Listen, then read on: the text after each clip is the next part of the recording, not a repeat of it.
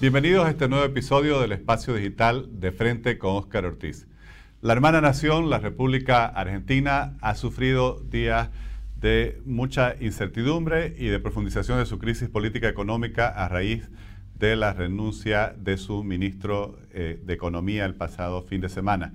Conversaremos con el diputado Ricardo López Murphy, además exministro de Economía, sobre el tema. Muchas gracias Ricardo por aceptar nuestra invitación. No, un gusto, Oscar. ¿Cómo le va? ¿Cómo está?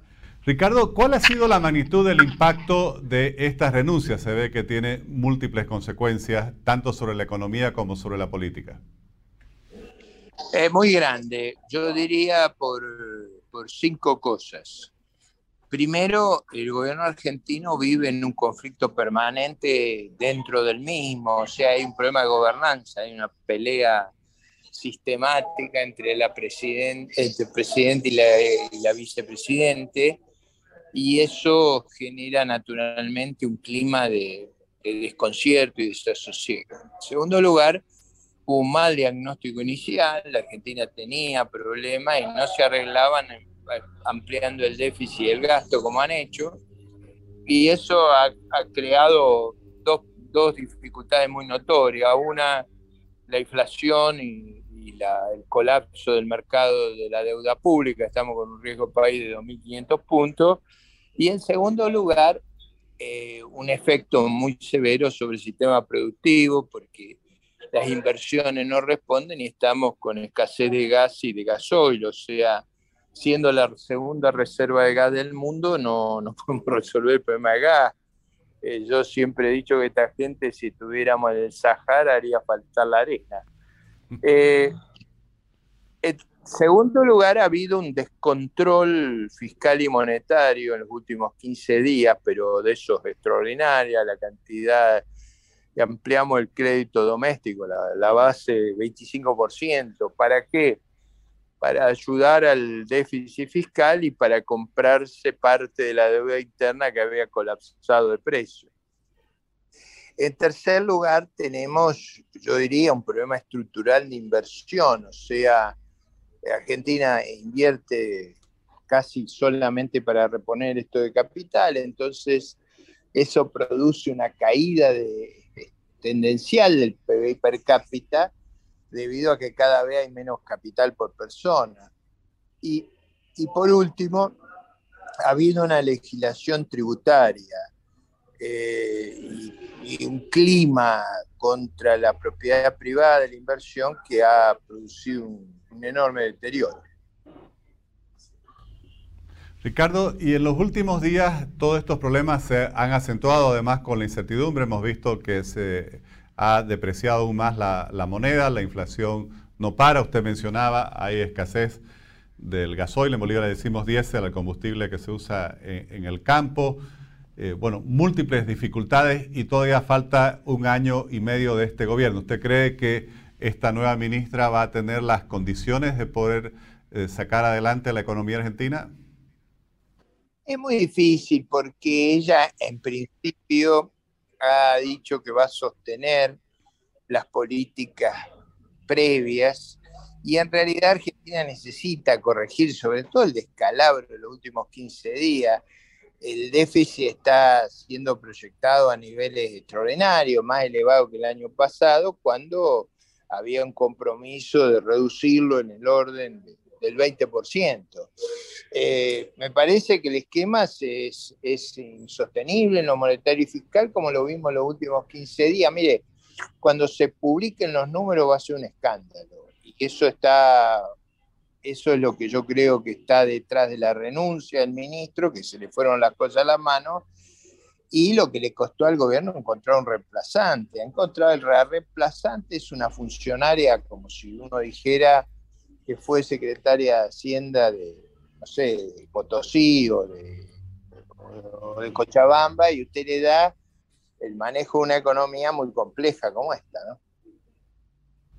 Y en la parte política, eh, porque también si no hay acuerdo ya no, no solo acuerdo en el país, sino acuerdo al interior del oficialismo, porque he visto que algunos periodistas hablan incluso de un golpe de Estado de la vicepresidenta contra el presidente. Parece que la oposición más dura está al interior de la coalición de gobierno.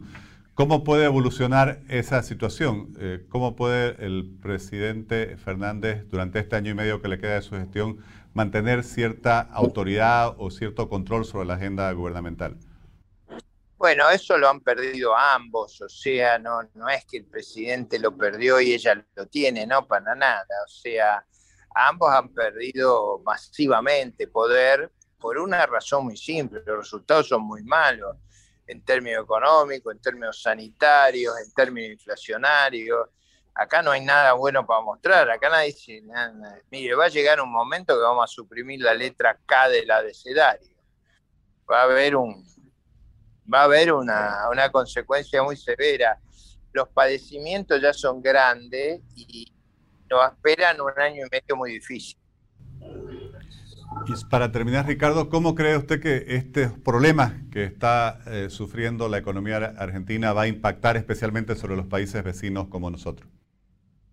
Bueno, si el tipo de cambio se dispara mucho, eh, va a haber mucho contrabando. Yo le decía a Oscar que, que yo veo fenómenos en la frontera, tanto en la frontera uruguaya como en la brasileña, como en la paraguaya, como en la boliviana, como en la chilena, muy llamativo, es decir, la gente contrabandea mucho de ambos lados, ¿no? Eh, por ejemplo, con empresas que vendían 400, 500 cajas de vino en, pueblos cercanos a la frontera han pasado a vender 2.000, 2.500. Se imagina que no es que los argentinos han cambiado su preferencia por el vino.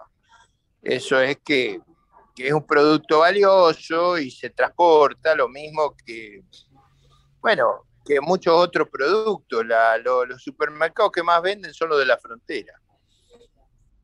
Es decir, el que está en la frontera con Paraguay es una, cola interminable.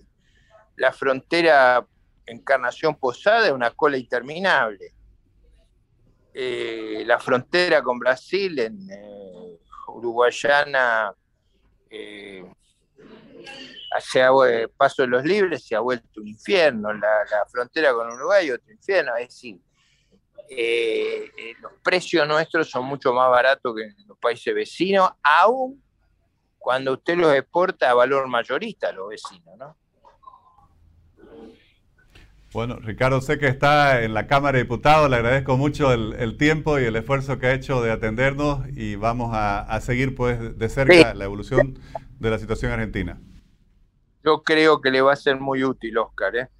porque el lío este explica mucho las consecuencias de ese terrible populismo. Usted piense que un país con este potencial, con esta riqueza, con este capital humano, lo han demolido. Eh, creo que alguien va a sacar lecciones de esto. Y las que se saquen hasta ahora no son nada con las que vamos a sacar en el año y medio que viene. Un gusto y un abrazo para usted y gracias por la oportunidad de explicar eh, de una manera clara los problemas que está sufriendo mi país. Muchas gracias, Ricardo. Le agradecemos nuevamente por aceptar participar en este espacio digital. Muchas gracias. Hasta luego. Gracias. Hasta luego.